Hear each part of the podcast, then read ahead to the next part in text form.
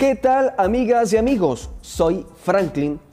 Sean bienvenidos a este podcast, tan solo una lección.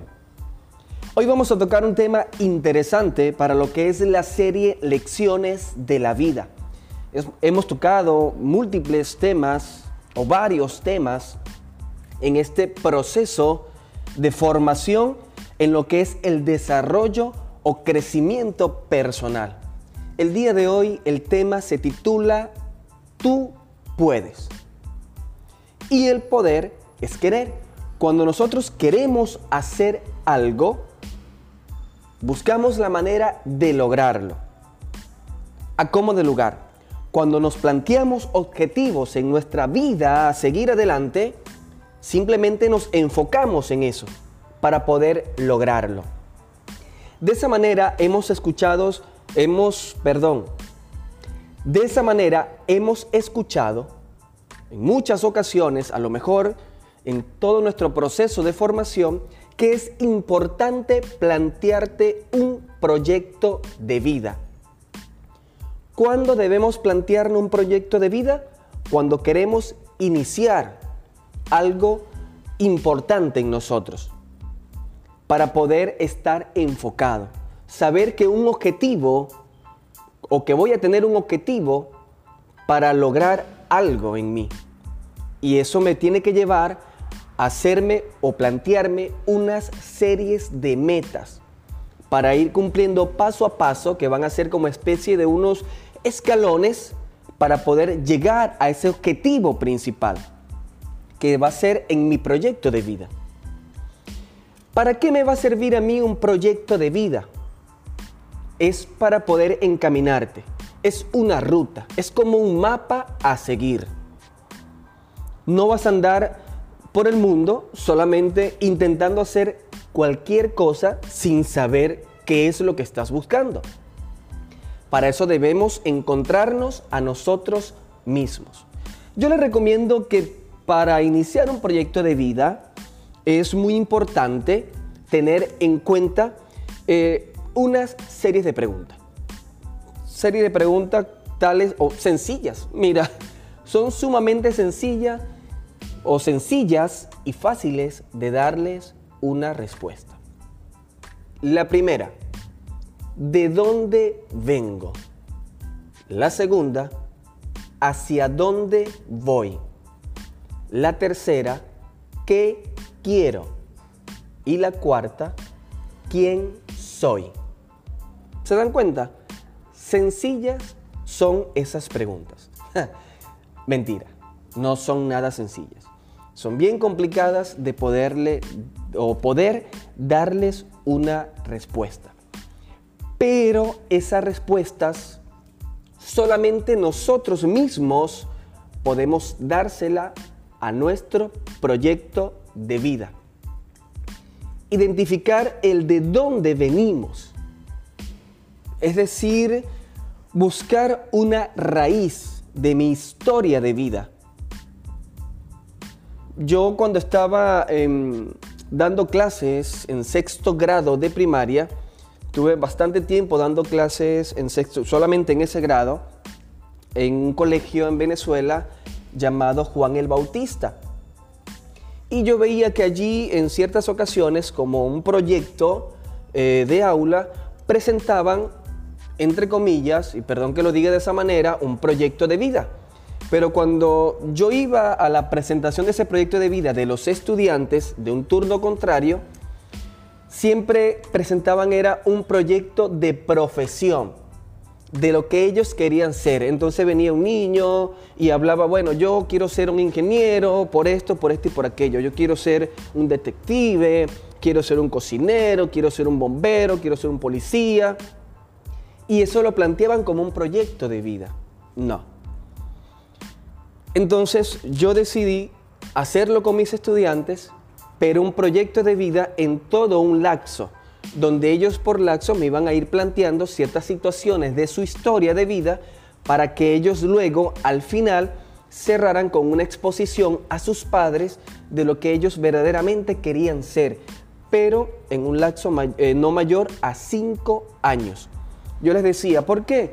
porque el mundo va cambiando, nuestra historia puede ir cambiando, o hay algo en el camino que acontece que yo digo, yo por lo menos en mi caso, yo quería ser un ingeniero petrolero y terminé siendo un profesor. O sea, yo no puedo plantearme en sexto grado tener una profesión X cuando yo no sé lo que puede pasar a lo largo de mi historia. Y comencé a trabajar con los chicos, eso es lo que es proyecto de vida. Y yo les decía, los padres, los representantes en aquel momento me decían, profe, usted nos pone a nosotros en, un dilema porque el niño tenía que preguntarle al papá y a la mamá para poder saber su historia, de quién era. A ver, fui planificado, nací por error, me concibieron bajo amor o qué sé yo, cualquier otra cosa. Y ellos fueron descubriendo parte de su historia, de su principio desde antes de nacer. Y es lo que a ellos los fue ayudando muchísimo a poder conocerse a sí mismo y pasar a una siguiente pregunta. ¿Hacia dónde quieren ir?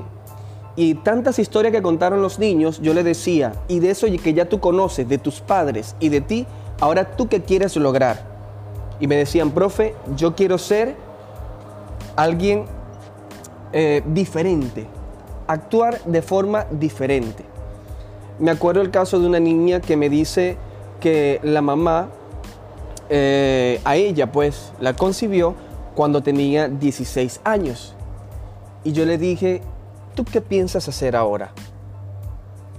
Me dijo, no voy a repetir la historia de mi madre.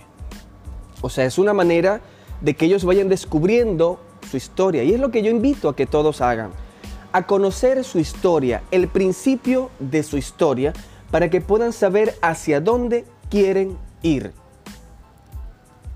y qué es lo que quieren lograr. El objetivo de vida que nosotros nos podemos plantear tiene que ser no tan largo. No es de aquí a 10, 20, 30 años. No, eso puede ser un objetivo general, pero tienes que irte planteando objetivos específicos para ir logrando y poder llegar a ese objetivo general en toda la historia de tu vida. Está bien que tú digas, yo quiero esforzarme, o como dicen acá en Perú, quiero este, partirme el lomo, sacarme, la, la sacarme el mugre para que, o para yo poder darle a mis hijos un buen futuro. Está muy bien. Pero para eso tienes que ir, bueno, pero para eso debes iniciar algo. Debes tener claro algo. ¿Qué es lo que vas a comenzar a hacer para poder lograr ese objetivo principal, general en tu vida? Los jóvenes hoy en día, los jóvenes hoy en día no tienen claro ese objetivo. Están viviendo solamente el momento, porque es lo que la sociedad les está ofreciendo. Vive el momento. No te preocupes por el mañana, sino que tienes que vivir el momento. Y es por esa razón que podemos ver a una generación que es un poco, muchos le podrían decir problemática, pero yo le diría inestable. Es una generación inestable porque están eh, siendo prácticamente o siguiendo un patrón que el mismo eh, sistema les está ofreciendo. Bien sea la sociedad, la tecnología, todo eso les va ofreciendo a esos jóvenes un camino mucho más fácil. Y por eso a los padres de ahora que fueron eh, criados o fueron educados bajo otros conceptos diferentes, ahorita cuesta entender las, las actitudes, pues, y el comportamiento de los jóvenes de hoy en día. Es por esa razón que también muchos padres eh, cometen pues ese error en que está bien, estamos en otro tiempo, es otro momento, es otro año, y le damos siempre la razón al joven. Y no, independientemente nosotros debemos conservar ese legado que los, los abuelos pusieron en nuestros padres, los padres en nosotros y ahora nosotros en nuestros hijos, independientemente en el, mundo, en el sistema en que estemos. Por allí vi un meme que dice, eh, son otros tiempos, no obligues a tu hijo a hacer lo que fuiste tú.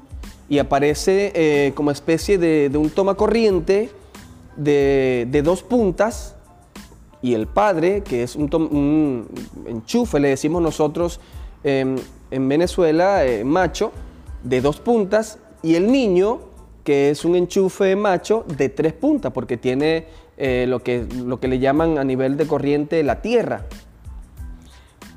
Está bien, es otro tiempo, son otros momentos, pero la educación es la misma. La educación en la familia tiene que ser la misma.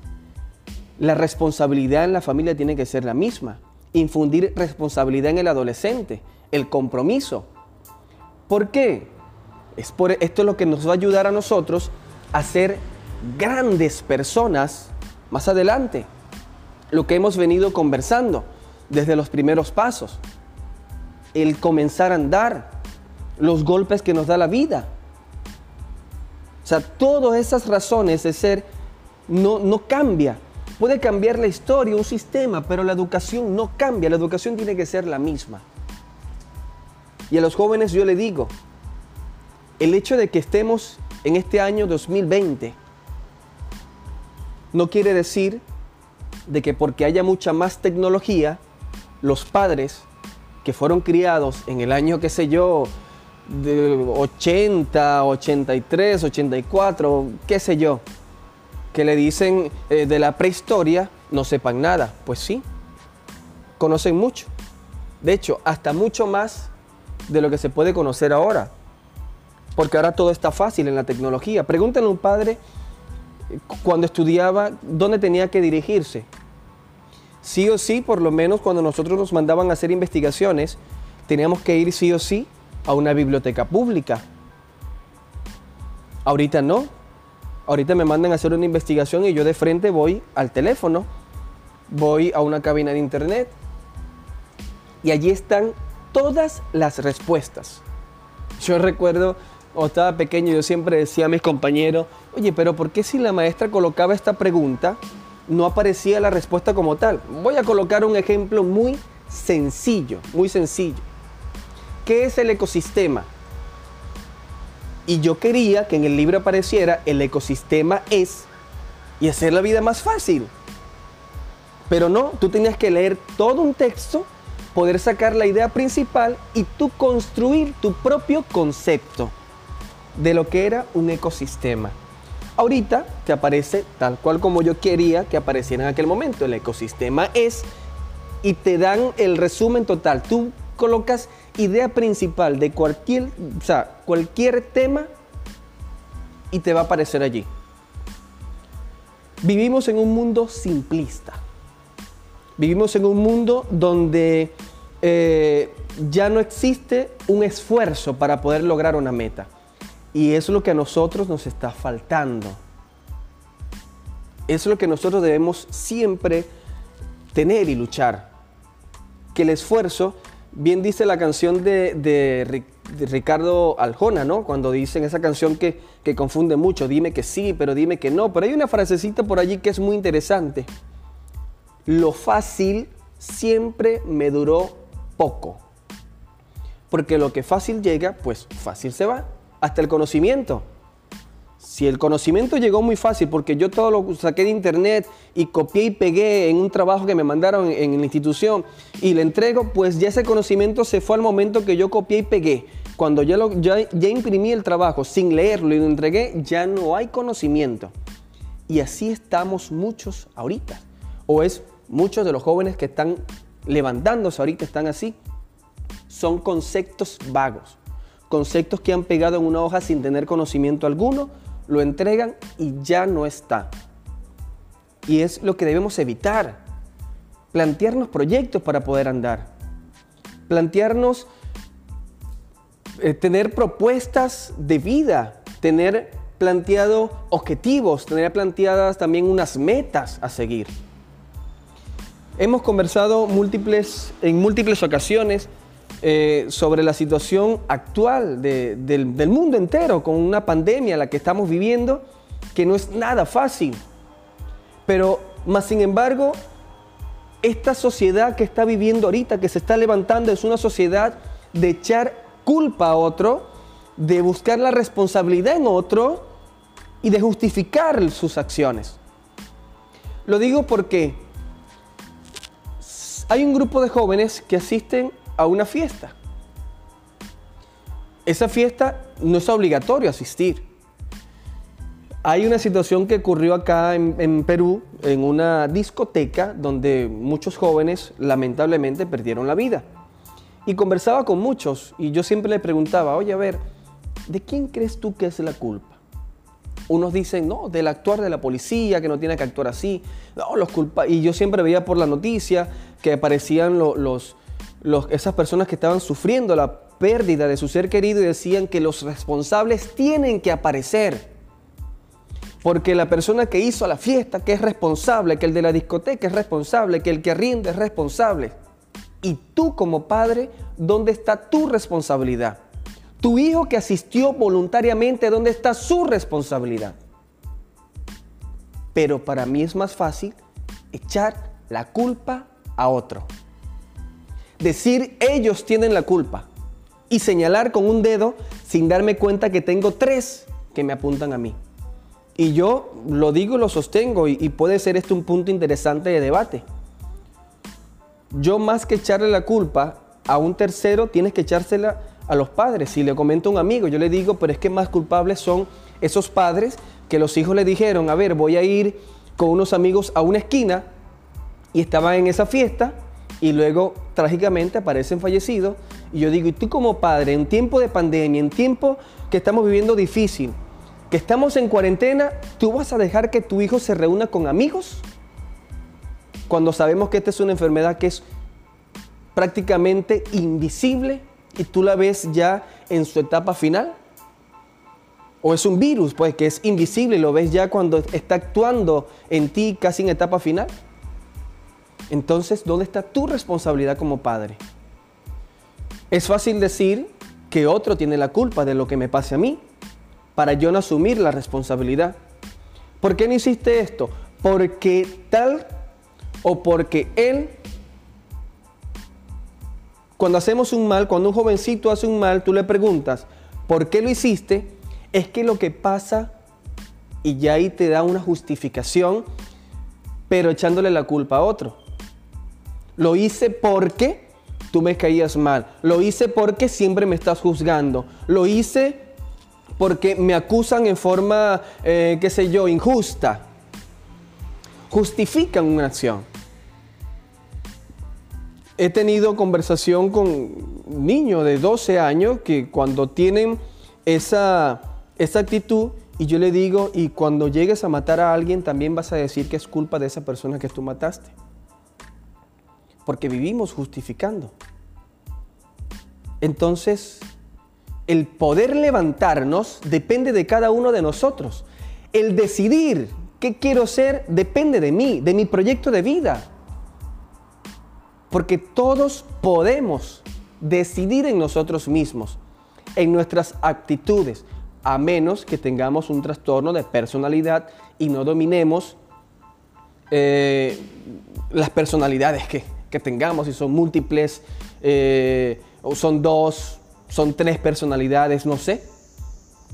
¿Cuántas personalidades podemos manejar? Del resto, soy yo el único responsable de mis acciones y de poder decidir dar pasos, pasos y pasos para lograr mis objetivos. Yo puedo, el decir yo puedo.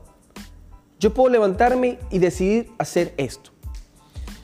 Hay un caso muy interesante, una, anécdota que me sucedió a mí eh, estando acá ah, con un chico de, quinto, de secundaria, en un colegio donde trabajaba, eh, en, una, en una circunstancia, en uno de mis exámenes, él me pide pues, una ayuda. Y yo no es que le doy la ayuda dándole la respuesta. Yo vengo y le digo y le explico, recuerda lo que vimos en clase, ¿te acuerdas que en clase conversamos sobre esto? Y me dice, ah, pues profe, la, respuesta, pues. Yo le digo, no, no puedo ser tan sinvergüenza. yo te puedo orientar. Y la ayuda, o sea, queremos la ayuda fácil. ¿eh? Dame la respuesta. Pero yo le digo, no, la forma que yo te voy a ayudar es orientándote.